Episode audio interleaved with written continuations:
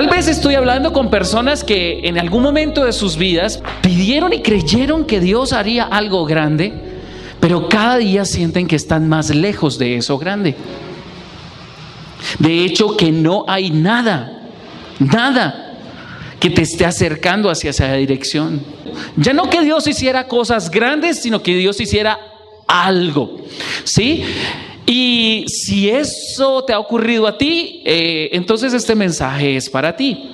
Tal vez estoy hablando con personas que en algún momento de sus vidas, por ejemplo, alguna mujer dijo, Señor, yo sé que tú me vas a dar permitir encontrar o hallar un hombre o que me halle un hombre que sea eh, un hombre seguro, bien instruido, con muy buenos modales, que sea romántico, que le gusten los detalles, que sepa cocinar delicioso, que le encanten los niños, que sepa y le gusten las cosas de casa, pero que también disfrute de salir juntos tomados de las manos y pasear por eh, la Alameda o ir al centro comercial y disfrutar de una larga charla. Estoy hablando de un hombre que tiene un gran corazón y muy buenos sentimientos. Señor, estoy hablando de un hombre que te ame a ti, pero que me ame a mí, me haga sentir como única y definitivamente que sea alto de un 80, ojos azules, piel morena, todo para la gloria de Dios.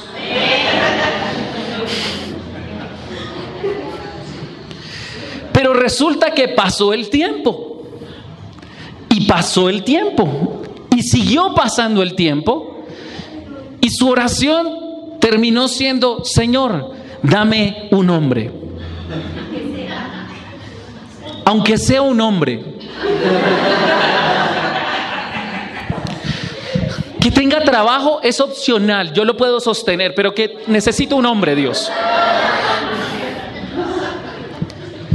Tal vez es aquella persona, por ejemplo, que un día Recibió una palabra de Dios, no sé, pudo haber leído la oración de Javes, o no sé, pudo haber escuchado la prédica acerca de Jacob y en, en Betel, cuando él dice, Señor, si tú eres mi Dios y, y me bendices en este viaje, y como Javes ensanchas mi territorio, oh, de todo lo que me dieres, el diezmo apartaré para ti. Ah, y me acordé que yo, que, que William Colgate hizo esa misma oración cuando apenas era un hombre que vendía jabones a domicilio y hoy en día tenemos una compañía multinacional llamada Colgate Palmolive que facturó millones y millones de dólares en sus inicios. Oh, sí, Dios me dio el poder para hacer las riquezas. Ahora sí encontré el negocio que nos va a llenar de billete en la casa. Ahora sí no nos vamos a tener que preocupar por nada. Wow, con esta idea, ahora sí vamos a salir de pobres. Definitivamente el Señor me ha bendecido. Ah, Él me va a ayudar a pagar todas mis deudas y es más, no solo voy a ayudar,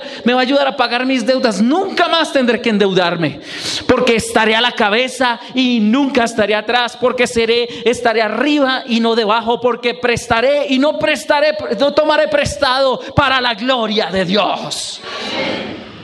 Pero luego pasa el tiempo y pasa el tiempo y pasa el tiempo y ya no dice, Señor, Dame un negocio, sino Señor, dame un empleo. Donde el Señor necesito pagar el arriendo, al menos que me sirva para pagar el arriendo y comer. Estamos hablando de personas que en algún momento pidieron y creyeron que Dios haría algo grande, pero cada día sienten que están más lejos de eso grande. De hecho, que no hay nada Nada que te esté acercando hacia esa dirección. Tal vez estamos hablando de ese hombre o esa mujer que un día dijo, wow, el Señor me ha llamado al ministerio. Sí, voy a impactar naciones enteras, enteras. Voy a impactar generaciones enteras. Veo muchas personas siendo sanadas, veo muchas personas siendo liberadas. Veo, veo que estoy, eh, eh, el Señor me está llevando aún a otras naciones a llevar la palabra de Dios. Veo multitudes que están siendo bendecidas por la palabra de Dios Veo que hay una iglesia grande que Dios ha puesto en mi corazón o que estoy participando en un ministerio grande, grande, grande, grande. Y pasa el tiempo y sigue pasando el tiempo y sigue pasando el tiempo. Señor, dame al menos una iglesia donde congregarme. Porque estás lejos de ese lugar. Así que pasa el tiempo y no has visto que Dios haga algo con relación a esa promesa. ¿Alguien alguna vez ha estado en algún área de su vida en ese momento y en ese lugar? Yo tengo que levantar la mano con varias cosas. Recuerdo muchas veces que cuando éramos eh, novios con Pili, cuando decidimos ser novios y tener una relación seria, porque tuvimos otros intentos antes, pero la relación no era seria. No por causa de ella, sino por causa de mí. Yo no la tomé en serio.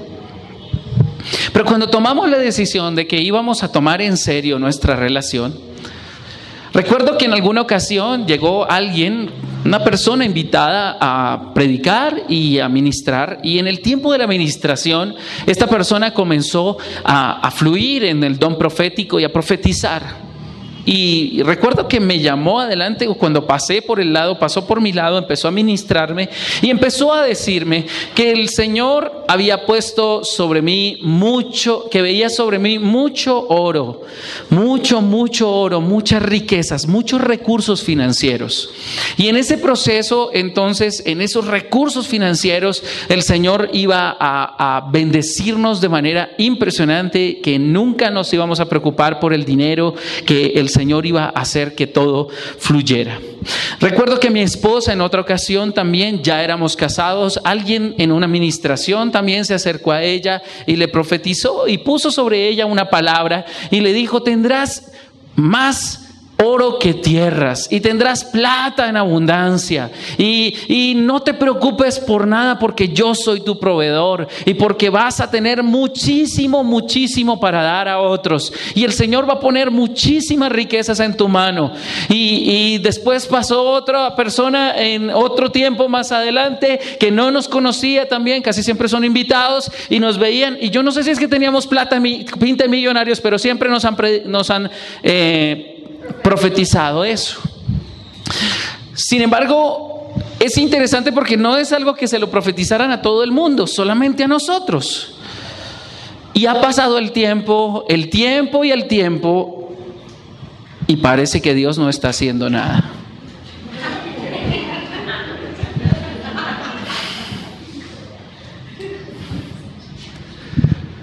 También hace un tiempo el Señor, desde recién nosotros nos casamos, el Señor nos dio una palabra y dijo a través de un profeta, un pastor que vino a ministrar y empezó a ministrar y en un momento nos llamaron, el Señor los ha llamado al ministerio, no se tienen que poner.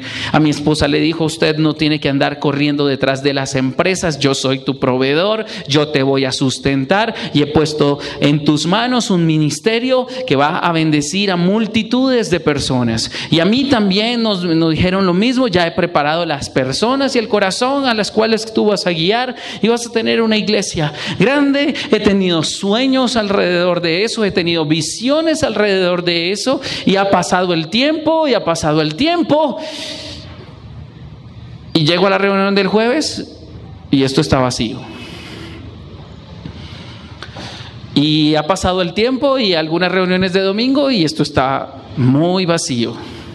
De hecho, en algún momento le dije, Señor, ¿dónde está tu promesa? Dijiste que ibas a hacer crecer esto y yo veo que la gente se está yendo. Y cuando voy a buscarla no quieren saber nada de mí y algunos no quieren saber nada de ti tampoco. ¿Qué es lo que está pasando? Pues en algún momento de nuestra vida sentimos como si de alguna forma Dios hubiera estado no sé, jugando con nosotros.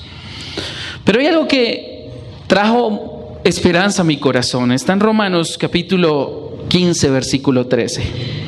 Romanos 15, 13 dice lo siguiente, le pido a Dios, fuente de esperanza. Le pido a Dios que, fuente de esperanza. Esta es la, la oración de un apóstol por su iglesia. Y les está diciendo, le pido a Dios fuente de esperanza, que los llene completamente de alegría y paz porque confían en Él. Entonces rebosarán de una esperanza segura mediante el poder del Espíritu Santo. La palabra de Dios dice que hay tres cosas que son que permanecen por encima de todo lo demás. Dice que son la, la fe, la esperanza y el amor. De hecho, dice que el mayor de estos tres es cuál? El amor, pero hay tres que permanecen siempre. Y son la fe, la esperanza y el amor. La esperanza, el apóstol Pablo está hablando de que, que tengan a la fuente de la esperanza para que puedan confiar en Él. Dios, escúchame bien, nos da esperanza para que nosotros desarrollemos nuestra fe.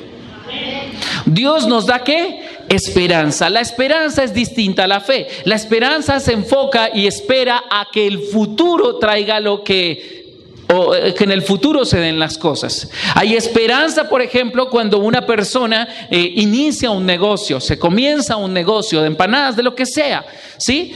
Entonces, eh, eso es esperanza. Empiezas a hacer algo con la esperanza o la expectativa de que suceda, que es real, que es posible. Sin embargo, la fe es distinta. La fe no está esperando nada, la fe ya lo tiene, ya lo tomó, ya cree que es suyo. Así que Dios nos da esperanza para que nosotros alimentemos qué? La fe. Porque Dios nos dio ya una medida de fe a cada uno de nosotros que creemos en Él. Ya tenemos fe. Ninguno de nosotros podemos decir que Dios no nos ha dado fe. Ya Dios nos dio una fe. Pero tenemos que desarrollarla. Y, y Dios lo hace a través de la esperanza. En el mundo casualmente se escucha una frase que dice que la esperanza es lo último que sé. Así que si en algún momento usted se encuentra perdido en algún lugar, no se despegue de esperanza, porque esperanza es la última que se pierde. Esperanza está por aquí.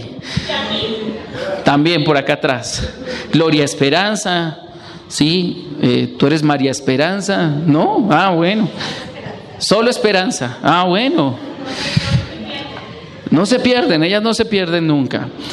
Pero ¿qué es lo que está sucediendo? Que cuando va pasando el tiempo y no pasa nada, nos ocurre lo que le ocurrió a una pareja de la iglesia. Voy a hablar de esta pareja de la iglesia. Ellos asistían a un GPS. Un grupo pequeño saludable. El GPS estaba constituido o estaba conformado por parejas de la iglesia o jóvenes de la iglesia que se habían casado recientemente. Así que todos eran parejas o algunos estaban por casarse. Y todas las semanas en su reunión de GPS que realizaban los viernes a las siete y media de la noche en casa de alguno de ellos, eh, ellos empezaban a orar, a crecer, a ser edificados. Y en ese proceso entonces resulta que, listo, unos se casaron y entonces les hicieron el casa shower. Después otros resulta que eh, pasando el tiempo empezaron a quedar embarazados. Y, ¿quién, sabe, quién se ha dado cuenta que a veces hay como epidemia de embarazadas, ¿no? Eso uno ve barriguitas por todo lado. Tun, tun, tun, tun, tun, tun. Epidemia de embarazadas por todo lado. Pero este, este, este hombre y esta mujer que estaban casados y que estaban felices de ver cómo todos ellos, ellos estaban tratando de tener un hijo y no podían. Y no podían. Y resulta que pasó el tiempo y pasó el tiempo y estos bebés del grupo ya comenzaron a crecer. Y llegó un momento donde esos bebés se convirtieron en preadolescentes y ellos seguían esperando, esperando, esperando y no pasaba nada. Así que ellos se fueron resignando y dijeron, ok, listo, al parecer el Señor no quiere darnos hijos. Entonces vamos a comprar un perro, un gato y un pescado. Para tener al menos a quien consentir en la casa. Sin embargo, en una ocasión, en un momento de oración por aparte, Dios se le parece a este hombre y le dice lo siguiente. Esta historia está en Génesis capítulo 12, versículo 1 al 3. Este hombre es Abraham y su esposa Sarai. Esta es la historia de ellos dos. El Señor le había dicho a Abraham, deja tu patria y a tus parientes y a la familia de tu padre y vete a la tierra que yo te mostraré. Y le da una promesa. Y haré de ti una nación grande. Te bendeciré y te haré famoso. Y serás una bendición para otros. Bendeciré a quienes te bendigan y maldeciré a quienes te traten con desprecio todas las familias de la tierra serán bendecidas por medio de ti. Llega un momento donde Dios introduce una promesa, una esperanza en el corazón de Abraham y por tanto en el corazón de Saraí, su mujer, y ellos, él sale emocionado, le cuenta a Saraí la situación. Saraí un poco dubitativa, eh, recibe la palabra, siguen adelante y le dice, Saraí, tenemos que trabajar en el asunto. Dios me dio una palabra, Dios hizo algo, y había un fuego, una pasión en su interior, así como cuando se levanta ese fuego y esa pasión en nuestro, en nuestro interior, cuando recibimos una palabra que sentimos que es para nosotros. ¿Alguien ha estado ahí en algún momento? Cuando Dios coge y le inyecta esperanza a tu vida y tú dices, oh, sí, el Señor lo va a hacer. Aleluya, gloria a Dios. Así que ellos se ponen a trabajar nuevamente. Y le dice, vamos a hacer algo, Saraí. Necesitamos desarrollar nuestra fe. Yo soy un hombre de fe. Dios nos dio la esperanza sobre una promesa, pero nosotros vamos a actuar con fe. Yo creo que ya lo tenemos. Yo creo que el bebé ya viene en camino. Yo creo que Sara, Saraí tú ya vas a tener que ir y buscar en las boutiques de mujeres embarazadas la ropa de mujer embarazada. Te, mira, te presto la tarjeta de crédito para que vayas y de una vez vayas y compres eso.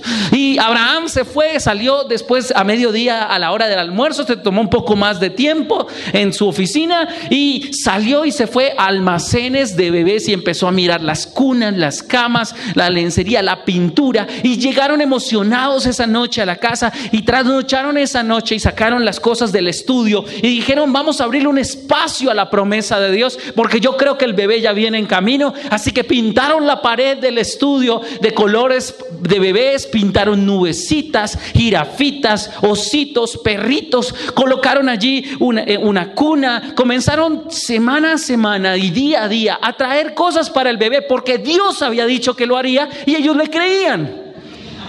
¿Quién de ustedes no haría eso? Si Dios te dice que lo va a hacer, ¿no te prepararías? ¿Cierto que sí?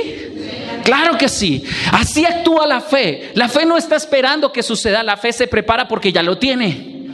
Así que actuó la fe de Abraham de esa forma, siguió adelante, pero resulta que pasó el tiempo. ¿Pasó qué? El tiempo. Pasó el primer mes y le preguntó, Saraí, ¿no te sientes rara? ¿No tienes algún antojo raro? ¿No te ha dado como náuseas? ¿No, ¿No sientes raro? ¿No? ¿Tu mamá no te ha dicho que el brillo de tus ojos ha cambiado? Porque hay mamás que se, yo no sé cómo hacen, sí, qué clase de cosas raras hacen para poder ver a través del brillo de los ojos de la mujer. Pero ellas saben, una mujer sabe por lo general cuando otra está embarazada. Y Saraí dijo, no, no, no me siento rara. Después dijeron, no, eso es que Dios está tomando su tiempo. Tenemos que seguirnos preparando. Él nos está dando tiempo para prepararnos porque eh, ya estás en, edad avanzada, Saraí. Así que tu, tu embarazo será sin duda médicamente de alto riesgo, pero el que lo prometió te va a sacar al otro lado.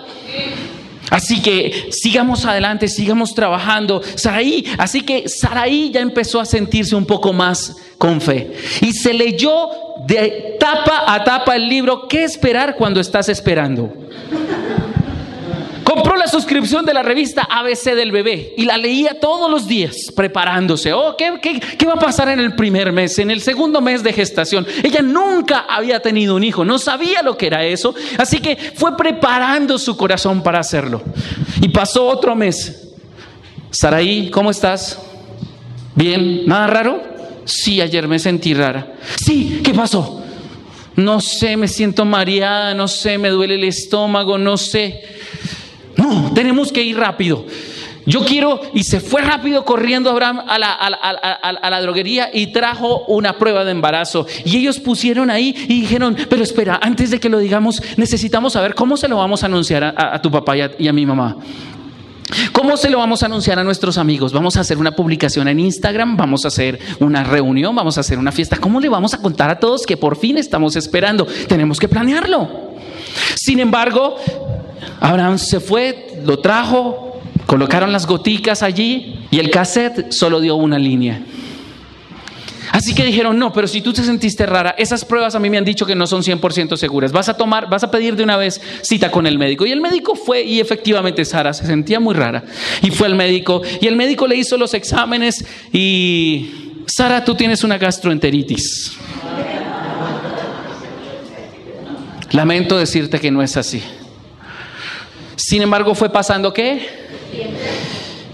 Y ya no fueron dos meses, tres meses, cuatro meses cinco meses, sino que pasaron diez años.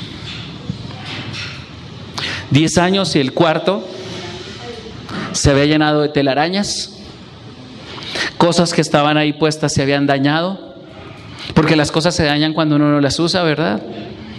Los amigos que habían creído con ellos, los pocos que habían conocido de la promesa, les habían traído ropa y habían venido a recogerla. Lo que pasa es que nació mi sobrino y como todavía no ha llegado el tuyo, pues te voy a pedir el favor que me lo devuelvas. Y así vieron cómo su esperanza se iba desvaneciendo. Dios lo había dicho, pero había pasado el tiempo y parece que Dios no había hecho absolutamente nada. Pero aquí es donde yo quiero introducir una verdad importante a tenerla en cuenta. Nunca menosprecies lo que Dios puede hacer con una pequeña semilla de fe. Nunca menosprecies lo que Dios puede hacer en tu vida con una pequeña semilla de fe. Porque ya te dije que Dios alimenta nuestra esperanza, pero nosotros somos los que debemos desarrollar nuestra fe. Así que, después de este tiempo, como no pasa nada, pasa esta década, son 120 meses. ¿Cuánto? ¿Quién de ustedes estaría todos 120 meses seguidos esperando que quede embarazado? ¿Quién de ustedes lo haría? No sabemos cuál fue la reacción de ellos, pero efectivamente fueron 100 meses, 120 meses de expectativas no cumplidas. Del Dios en el que creemos que no responde. Que dijo que lo iba a hacer y no ha hecho nada. Esta es la historia de Abraham. ¿Cuál es tu historia? ¿Cuál es la tuya? ¿En qué cosas sientes que Dios alimentó tu esperanza y tuviste fe, pero ha pasado el tiempo y cada vez estás más lejos de lo que Él dijo que haría? Estoy hablándote a ti. Sí. Y estoy hablándote a ti porque hoy vamos a ir mucho más allá de tus expectativas. Porque hoy voy a llevarte a un lugar donde pocas veces quisieras ir, pero donde necesitas ir. Tal vez dijiste, el Señor me dijo que pagaría mis deudas y hoy en día se han multiplicado. Tal vez para ti el Señor dijo que me sanaría, pero tu enfermedad no se ha detenido. Tal vez para ti sea que el Señor iba a restaurar tu casa, tu matrimonio y has orado por ese familiar, tal vez por ese esposo. Y entre más horas, más inconverso es el mugre. Tal vez has orado por ese hijo o esa hija que necesita de Dios, que tal vez se apartó incluso del camino y entre más horas, más rebelde está. Estoy hablándote a ti. Aquella persona que ha visto pasar el tiempo y no han sido cumplidas tus expectativas. Las preguntas que comienzan a surgir es meternos en nuestra carpa, sentarnos allí y preguntar, Señor, ¿será que me equivoqué? ¿Será que no fuiste tú el que me dijiste eso? ¿Será que se equivocaron todas esas personas que me, me dieron esa palabra? Tal vez, tal vez no eras tú. O tal vez yo me lo inventé. O tal vez yo ya no sea digno. Algo tuve que haber hecho para que la promesa no se cumpliera. ¿En qué pecado me metí? ¿Qué cosas, Dios? No sé qué castigo y qué cosa estoy pagando en este momento. Pero lo único que te pido es, Señor, si no vas a hacer algo extraordinario, por lo menos haz algo al respecto. Si no voy a ser una familia numerosa, al menos dame un hijo. Génesis capítulo 15, versículo 3 nos habla de este espacio. Dice la palabra de Dios que cuando nosotros, que cuando Abraham estaba en un momento en su tienda. Y dice la palabra del Señor, 15, Génesis 15, 1 al 3. Tiempo después, el Señor le habló a Abraham en una visión y le dijo, en una visión, Abraham no estaba dormido. Hay una diferencia entre las visiones y los sueños. Los sueños se dan cuando nosotros estamos qué? Durmiendo. Las visiones se dan cuando nosotros estamos qué? Despiertos. En un momento tal vez despiertos, pero meditando, pensando, mirando al infinito y más allá. Y de pronto empiezas a qué? A recibir una qué? Una visión, una imagen de lo que podría ser el futuro, una imagen de cómo podría ser. Estamos hablando con un hombre como Abraham que estaba despierto, tal vez estaba revisando las cuentas del día, revisando cuántas eh, corderos habían nacido ese mes, cómo se habían multiplicado sus ganados, a quién se los había vendido, cuántos criados tenía, estaba haciendo cuentas y de pronto en algún momento de su vida aparece el Señor nuevamente en una visión y le dice, tal vez dice, me dice que es un, dice, arranca el Señor diciendo, no temas, Abraham. No tengas miedo. Tal vez estaba pensando, y ya vamos a ver tal vez en qué estaba pensando Abraham. Pero ¿qué es lo que está pasando contigo? Y dice que el Señor percibió que Abraham estaba temiendo algo, que se había desesperanzado en algún sentido y le estaba diciendo, no temas, no temas porque yo te protegeré y tu recompensa será grande. Sé que no ha sido fácil el camino, sé que parece que las cosas no han funcionado, pero no temas, tu recompensa será grande. La mayoría de nosotros podría decir que cuando Dios hace eso, otra vez está alimentando nuestra esperanza. Pero llega un momento en el cual uno ya pasó la barrera de la traición y es que uno ya no le cree a Dios. Uno está tan enojado con Dios en su interior, pero no lo reconoce porque Dios no ha cumplido lo que dijo que haría. O si cumplió, cumplió solo una parte y no, no ha cumplido la otra.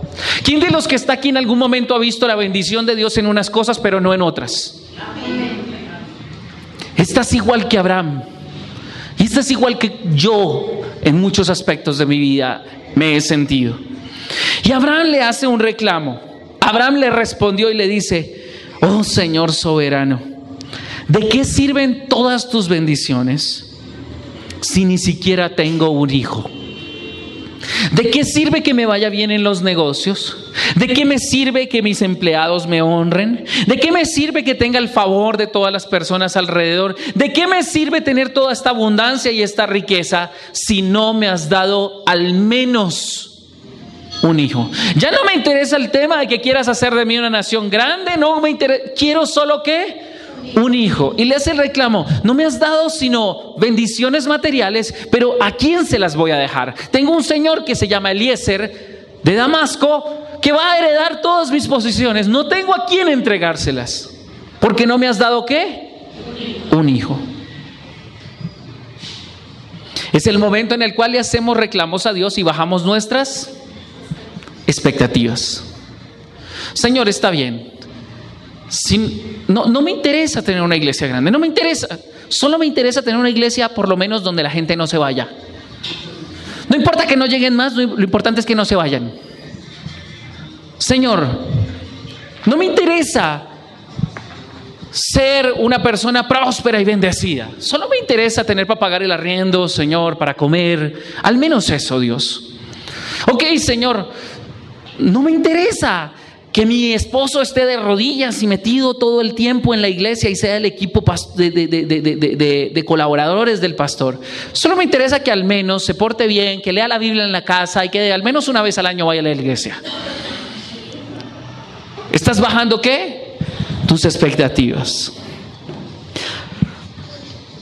Y pues sencillamente es por qué. Porque humanamente nosotros tendemos a pensar que las bendiciones de Dios suman. Las bendiciones de Dios, ¿qué? Son una tras otra. Nosotros pensamos que Dios está, ¿qué? Sumando bendiciones. Pero cuando se trata de Dios y Él habla de bendiciones, Él no está pensando en sumar, Él está pensando en multiplicar.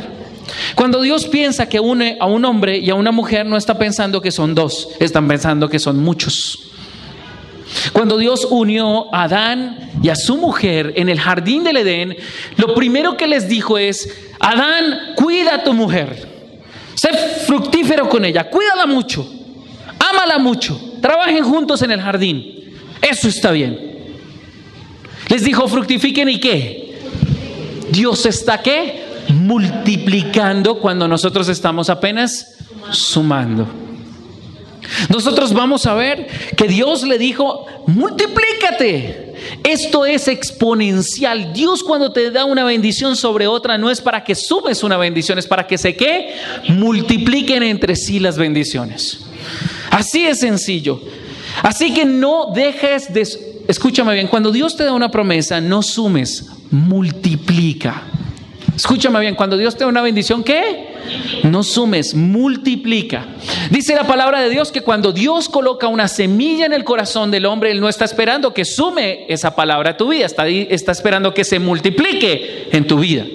Dios no está esperando que esa palabra te bendiga a ti, Dios está esperando que la palabra te bendiga a ti y bendiga a muchos más.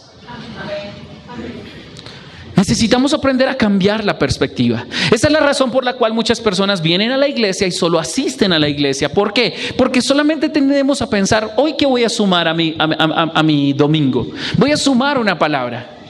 Pero Dios está esperando no solo que vengas a recibir, también está esperando que estés pensando en qué vienes a dar. Y no estoy hablando de dinero. Estoy hablando que lo más importante que tú le puedes dar a Dios es tu vida. Porque dice la palabra que todo aquel grano de semilla que cae en la tierra y muere, solo así es como se multiplica y da fruto. Dios está diciendo que cuando Él deposita una semilla, es decir, una bendición sobre tu vida llamada palabra de Dios, Él está esperando que se multiplique al tres mil por ciento, al seis mil por ciento y al diez mil por ciento. ¿A quién le gustaría tener un incremento en su vida al 3 mil, al 6 mil y al 10 mil por ciento? Eso es lo que dice la palabra. ¿Y quién lo hace? Dios. Pero todo toma su tiempo. ¿Por qué? Porque si tú quieres multiplicar algo, no puedes hacerlo crecer hacia abajo, tiene que, eh, perdón, hacia arriba, tiene que crecer hacia dónde? Hacia abajo. El Salmo 92, versículo 12 al 13, la traducción del lenguaje actual dice que la gente buena, la gente que buena crece en la presencia de Dios. Les estoy adelantando un poquitico del ADN. Porque hay algunos que no vienen a ADN. No lo entiendo, pero es su, es, su, es su decisión. Así que permítame adelantar esto. Dice que la gente buena que hace. La gente buena. Ah, es que no lo han puesto, pensé que estaban ahí conmigo. No hay problema. Salmo 92, verso 12 al 13. Dice que la gente buena que hace, crece. Traducción del lenguaje actual. La gente buena crece. Dice que crecen como qué? Como palmeras. ¿Y serán qué? Fuertes. ¿Cómo? El cedro del Líbano, escúcheme bien, es una planta, es un árbol tremendamente fructífero. ¿En qué sentido? Ellos dan sombra y oxígeno, esa es su función. ¿Dar qué? Sombra y oxígeno. En el Líbano, no en el Líbano Tolima, sino en el Líbano, en el país del Líbano, hay un lugar que se llama el jardín de Dios, el jardín de los cedros de Dios, porque hay cedros de tres mil años de antigüedad. Estoy hablando de cedros que conocieron al rey David y todavía siguen dando sombra y oxígeno. Tres mil años. Y tienen hasta 50 metros de alto son muy anchos, pero lo, más impresionante de estos cedros es porque un cedro de esos de 3.000 años permanece en pie después de tanto tiempo, es porque sus raíces se extienden tres veces más que su altura. Significa que hay cedros que tienen entre 130 y 180 metros de profundidad sus raíces. Vaya arranque uno de esos cedros. La gente buena crece en dónde? En la presencia de Dios. Tú eres una persona buena. Aunque te equivoques, eres una persona buena. ¿Por qué? Porque tu bondad no está determinada por lo que tú eh, haces, sino por lo que Dios hizo contigo. ¿Te equivocas? Sí, pero eres bueno. ¿Por qué? Porque estás en Cristo. Y nadie que está en Cristo es malo. Sin embargo, si la gente buena crece en la presencia de Dios, ¿por qué parece que Dios no estuviera haciendo nada? Porque Dios está multiplicando mientras tú estás sumando. Los que suman quieren ver los resultados hacia afuera, los que multiplican ven los resultados hacia abajo. ¿Quieres ver un cedro de tres mil años? de 50 metros de altura, ese cedro va a tener que crecer tres veces más hacia abajo de lo que va a crecer hacia arriba. Así que es más importante lo que Dios hace dentro de ti que lo que está haciendo alrededor de ti. Escúchame bien, es más importante lo que Dios está haciendo dentro de ti que lo que está haciendo alrededor de ti. No lo puedes ver porque está trabajando ¿dónde? Dentro de ti, en tus raíces. Eso es importante. Las raíces son importantes, porque si la raíz es saludable, el árbol es saludable. Amén. Y el fruto es saludable. Ahora, Isaías capítulo 43, versículo 19, dice lo siguiente. Estoy a punto de hacer algo nuevo. ¿Hacer algo qué? Nuevo. Siempre que se acaba algo en nuestra vida es porque Dios ha comenzado algo nuevo. Siempre que algo se sale de tu control y se acaba fuera de tu control, algo Dios lo está haciendo completamente qué? Nuevo. Dice, mira, ya he comenzado, pero no he comenzado por lo que tú no ves, por lo que tú ves, sino por lo que tú no ves. Dios había trabajado en Abraham desde el principio. ¿Qué estaba dándole Abraham? Esperanza. ¿Qué le estaba dando? Esperanza. Para que Abraham desarrollara qué? Fe. Pero la fe de Abraham tenía que desarrollarse hacia el fondo, no hacia arriba. La fe de Abraham no estaría sustentada por lo que estaba viendo, estaba sustentada por lo que estaba creyendo. Así que cuando el asunto se pone más complicado, es cuando Dios te dice, escúchame bien, ¿no lo ves? Haré un camino a través del desierto y ríos crearé en la tierra árida y baldía. Yo solo veo que todo está árido y baldío. Estoy viendo solo un desierto, pero Dios dice, yo haré un camino en el desierto. Dice, oh, otra promesa, Dios está alimentando mi esperanza. No te voy a dar un principio porque Dios no actúa como actuamos los hombres. Los seres humanos solo comenzamos cuando estamos seguros, pero Dios solo comienza cuando ya terminó. Dios nunca dice que va a hacer algo si no lo ha terminado. ¿Cómo así? Sí es difícil de razonar para los seres humanos, pero Isaías 46, 10 nos dice lo siguiente, este es el Dios que yo conozco. No sé si es el Dios que tú conoces, pero es el Dios que yo conozco y quiero presentártelo. El Dios que yo conozco dice, solo yo puedo predecir el futuro antes de que suceda. De hecho, el versículo anterior, el 9, dice, yo soy Dios y no hay nadie como yo. ¿No hay qué? Nadie como Él. Significa que tú te pareces a Dios, eres su imagen, pero no eres como Él. Cuando digo que no eres como Él es porque no piensas igual que Él, pero puedes pensar igual que Él, porque tú has recibido la mente de Cristo. Pero dice la palabra de Dios, solo yo puedo predecir el futuro antes de que suceda. Todos mis planes se cumplirán porque yo hago todo lo que deseo. Cuando Dios depositó, escúcheme bien, el final de algo en un principio que se llama semilla. Cuando tengo una semilla de algo, ¿qué tengo en la mano? Un bosque, un huerto, una cosecha, un cultivo. Tú puedes saber cuántas semillas tiene una manzana, ¿verdad? Tú puedes saber cuántas semillas hay en una manzana, ¿verdad? Pero ¿puedes saber cuántas manzanas hay en una semilla? No. No puedes saberlo. ¿Hasta cuándo? Hasta que coloques la semilla bajo la tierra y comiences a trabajar ¿a dónde? Abajo. Si Dios te dio una palabra que iba a hacer algo, no lo hizo para ver si te iba bien es porque Él ya estuvo en tu futuro. y solo te lo está diciendo.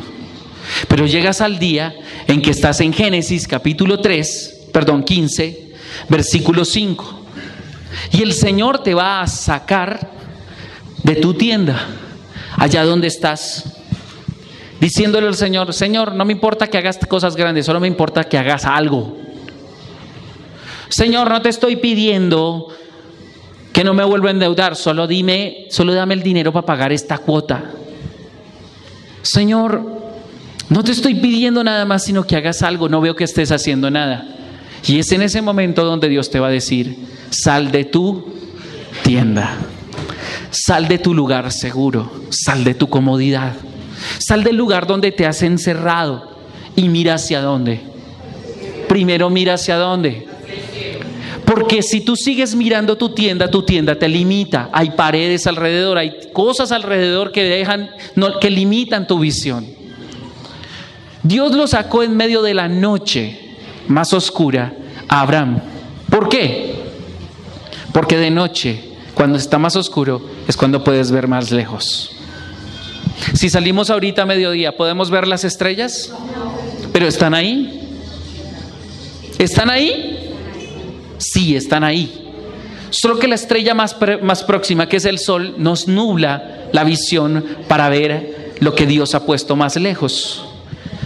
Dios permite que la oscuridad llegue a nuestra vida solo para que podamos ver más allá. Para que tu fe vea más allá. Así que cuando tú estés frente a tu promesa y te sientas lejos de ella y estés en medio de tu oscuridad, sal de tu bendita tienda y mira qué, mira el cielo. Porque el Señor no estaba pensando en darle un hijo a Abraham. ¿Qué le estaba diciendo? Abraham, tú sumas, tú quieres un hijo y yo te prometí una nación. Mira las estrellas del cielo, así será tu descendencia. Si puedes contarla, entonces la contarán, pero como no la puedes contar, no será contada. No podrán contar a los descendientes de Abraham. ¿Qué es lo que Dios hace con una pequeña semilla? ¿Qué es lo que Dios hace con una pequeña semilla? Puede crear un bosque completo. Ahora, ¿Qué tiene que ver esto con nosotros? Vayamos a Gálatas capítulo 3, versículo 29 y veamos los últimos dos principios. Yo quiero preguntar, ¿quiénes de los que están aquí han puesto su confianza en Cristo Jesús? Honestamente, ¿quién confía en Cristo Jesús? Ok, genial. Con los que no, todavía no lo hagan, no se preocupen, vamos a arreglar eso en un momento. Pero dice, ahora los que pertenecen a quién? ¿Quiénes creen que le pertenecen a Cristo? Significa que usted es hijo de quién? Dios le cambió el nombre a Abraham. Ya no es Abraham y Saraí, ahora son Abraham y Sara. Y son de la promesa. ¿Son de la qué? La promesa que alimentó una esperanza para que desarrolles qué? Fe. Dice, ustedes son hijos de Abraham son sus herederos y la promesa de Dios para Abraham les pertenece a quién? A ustedes. Así que si Dios le dijo a Abraham, sal de tu tienda y mira las estrellas del cielo, porque así de grande es lo que voy a hacer contigo, entonces cuando Dios te llama, no te está llamando conforme a tus recursos, a tus posibilidades, ni a tu capacidad de hacerlo. Él está contando con sus recursos, su capacidad de hacerlo y su, y, su poder. Escúchame bien. Y un día te vas a quedar sin recursos. Un día se te vas a quedar sin ganas de hacerlo. Un día te vas a quedar, escúchame bien, vas a sentir que no tienes la capacidad de hacerlo. Ese día también tienes que quedarte sin excusas. No sé si alguien aquí me está entendiendo. El día que te quedes sin recursos, que te quedes sin la capacidad de hacerlo, que te quedes sin motivación, sin fuerzas, también te tienes que quedar sin excusas. Y sin excusas le entregues tu vida al Señor. Y le digas, Señor, esto yo no lo puedo hacer. Y te voy a enseñar una lección que le enseña a mi hijo menor hace algunos años. Se la di a él, pero porque Dios quería enseñármela a mí también y hoy te la quiero enseñar a ti. Mi hijo menor, Juan Sebastián, tiene ocho años. En aquella época creo que tendría unos cuatro años. Creo que él quería destapar una, una botella, una, sí, un recipiente que tenía dulces. Porque le dije, le dije, él quería unos dulces, veo la botella de dulces, entonces le dije, ok, coge, coge uno o dos. Y él cogió la botella de dulces y empezó a abrirla. Pero estaba tan apretada que no podía porque sus bracitos no, se lo permitían. Así que estaba que lo abría, lo abría, lo abría. Y entonces eh, mamá, y mamá no estaba por ahí. Entonces seguía así y, y, le dio tanta piedra. Yo estaba ahí al lado mirándolo y le dio tanta piedra que lo que hizo fue echarse a llorar y tirar los dulces. Y decir, y yo, ¿qué pasó, hijo? ¿Por qué haces eso? Porque no puedo. Y yo, ¿cómo? Que no puedo abrir eso. Y si hay una frase que esté prohibida en mi casa, es no puedo. Escúchame bien, las groserías y esa frase están en el mismo nivel en mi casa. Que un hijo mío diga que no puede hacer algo es como si hubiera dicho una grosería.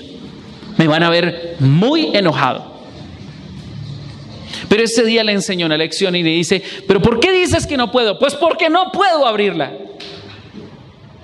Y le dije, hijo, ¿lo hiciste con todas tus fuerzas? Sí. ¿De verdad metiste todas tus fuerzas? Sí, y no puedo. Y le dije, hijo, no has usado todas tus fuerzas. Porque estoy yo aquí a tu lado y no me has pedido ayuda. Hijo, tienes que aprender algo. Nunca más vuelvas a decir no puedo. Te voy a demostrar algo. Tráeme por favor el frasco. Trajo el frasco. Yo también estaba fuerte para mí, con mis fuerzas lo aflojé, pero solo que hice, lo aflojé y se lo devolví. Y le dije, ábrelo, hijo. Y cuando él lo fue a abrir, se abrió y se puso feliz. Y le dije, aprende esta lección, Juan Sebastián. Nunca digas no puedo. Siempre digas, papi, ayúdame con esto. Porque sí puedo, pero necesito ayuda. No sé qué cosas hayas querido hacer y no hayas podido, pero nunca digas que no puedes. Sí puedes, pero necesitas ayuda. Sí puedes sacar adelante ese negocio, pero necesitas su ayuda. Sí puedes sacar adelante esa familia, pero necesitas su ayuda. Sí puede ser sano, pero necesita su ayuda. Sí puede volver a reconstruir los sueños dañados, pero necesita su ayuda. ¿Hay alguien aquí que pueda tener la humildad de reconocer que sí puede hacerlo, pero que necesita ayuda? Cuando tú dices no puedo, estás negándote a la ayuda de Dios. Pero cuando dices, sí puedo, pero necesito tu ayuda, entonces la perspectiva cambia totalmente y eso va más allá de tus expectativas. La respuesta a esto es, ¿por qué entonces Dios no le da la respuesta a sus hijos si se lo prometió? Sencillo, porque Dios está esperando, escúcheme bien, a no satisfacer tus expectativas. Porque Dios no satisface tus expectativas, porque si, si, satisface todas tus expectativas, si Él te da exactamente lo que estás pidiendo, entonces no tendría la oportunidad de exceder tus expectativas. Si Dios le da solo a Abraham un hijo, no tendría la oportunidad de hacerlo una gran nación. ¿Lo entendieron? Si Dios le da a Abraham solo un hijo, no tendría la oportunidad de darle una gran nación. Así que para poderle dar a Abraham una gran nación tuvo que prepararlo por 25 años para que la nación se estableciera.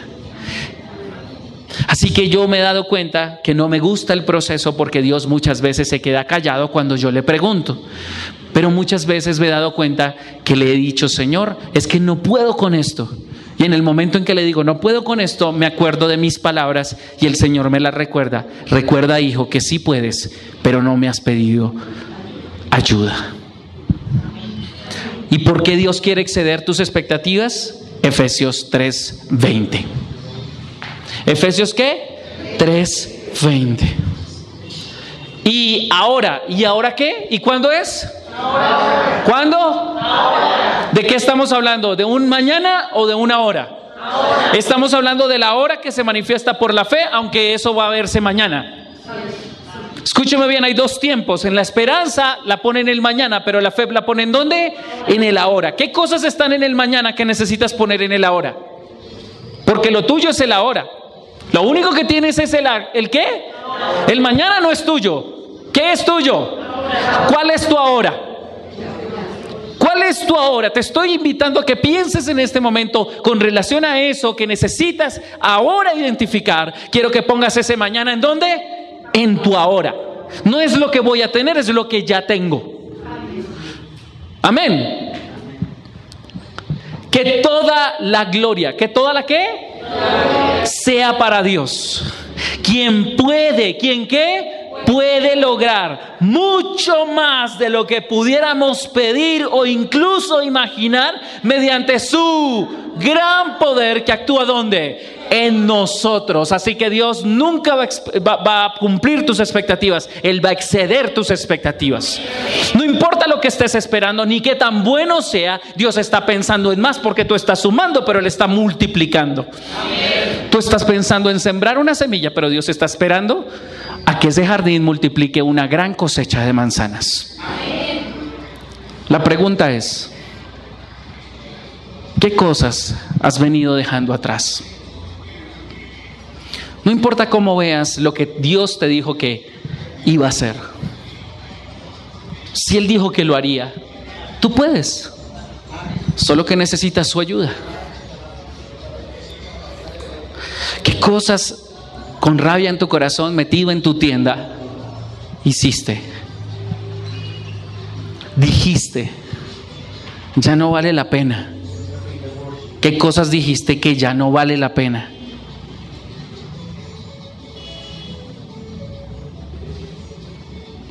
Cierra tus ojos y piensa. No me mires a mí. Dios está trabajando adentro, no afuera. Cierra tus ojos, por favor, y piensa. ¿Qué cosas estaban en tu pasado que ya no están en tu ahora? ¿Y qué cosas están en tu futuro que necesitas traer ahora? Eso es lo que es tuyo. Señor, no tengo esperanza, no sé para qué hacerlo. Lo he intentado muchas veces. Tal vez sientes que ya no tiene sentido. Perdóname, si Dios te tiene viviendo ahora, es porque tiene sentido. Aunque tú no se lo veas. No es lo que las circunstancias trajeron a tu vida, es lo que están haciendo contigo. No se trata de la visión que logres, es lo que, lo que se trata de lo que la visión logrará contigo de qué forma Dios va a usar esas cosas para hacerte una persona nueva. Tal vez recibiste lo que no estabas esperando. Eso hace parte de la bendición. Aunque no veas bendición ahora. Pero pon esa bendición en tu ahora. Dios te dio estos hijos. Los ves perdidos, refundidos pero los dio para su gloria. Ponlos en tu ahora. Ponlos en el ahora de tus palabras. Ponlos en el ahora de tus oraciones. Eres tú, Señor. Aquí estamos, Señor. Yo te presento cada vida que aquí se encuentra delante de mí.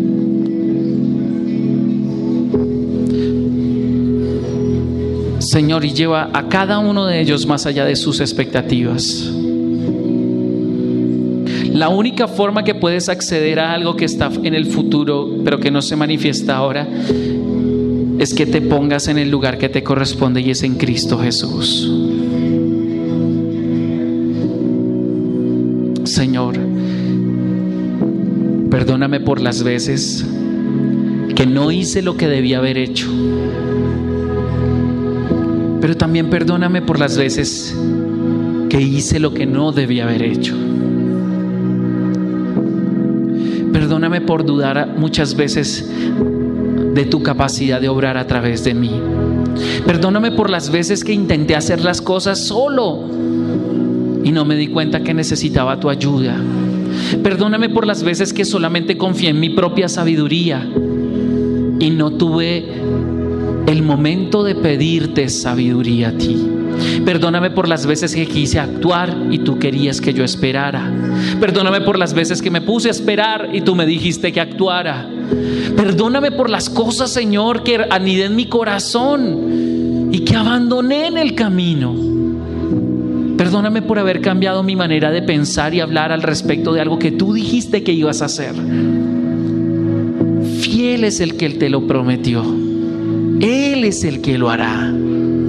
Ese poder está dentro de ti, pero tienes que dejarlo actuar a Él, a través de ti. En lo que tú puedas hacerse diligente y en lo que Él pueda hacerse paciente.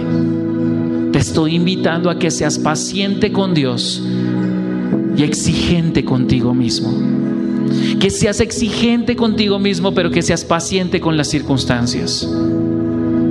Porque Dios está trabajando dentro de ti. Dios quiere que permanezcas, que nada te arranque, que nada te mueva de ese lugar. Porque Dios no está pensando en bendecirte a ti, está pensando en bendecir a tus hijos, a tus nietos, a tus bisnietos. Lo que Dios está queriendo construir para ti no es algo solo para ti, es generacional. Él se está multiplicando a través de ti. Su promesa se cumplirá, pero necesitas colocar tu futuro en el ahora y tu pasado en el ahora. Y llénalos de tu Espíritu Santo. Tienes un consejero, un ayudador, un abogado, búscalo. Y Dios te ha dado una familia de fe. Métete con tu familia de fe. La promesa de Abraham es que haría de nosotros una nación grande. Somos una nación de Abraham porque nos une la misma fe y necesitamos permanecer unidos. Ahora hablo a aquellos que no saben si están en Cristo o no.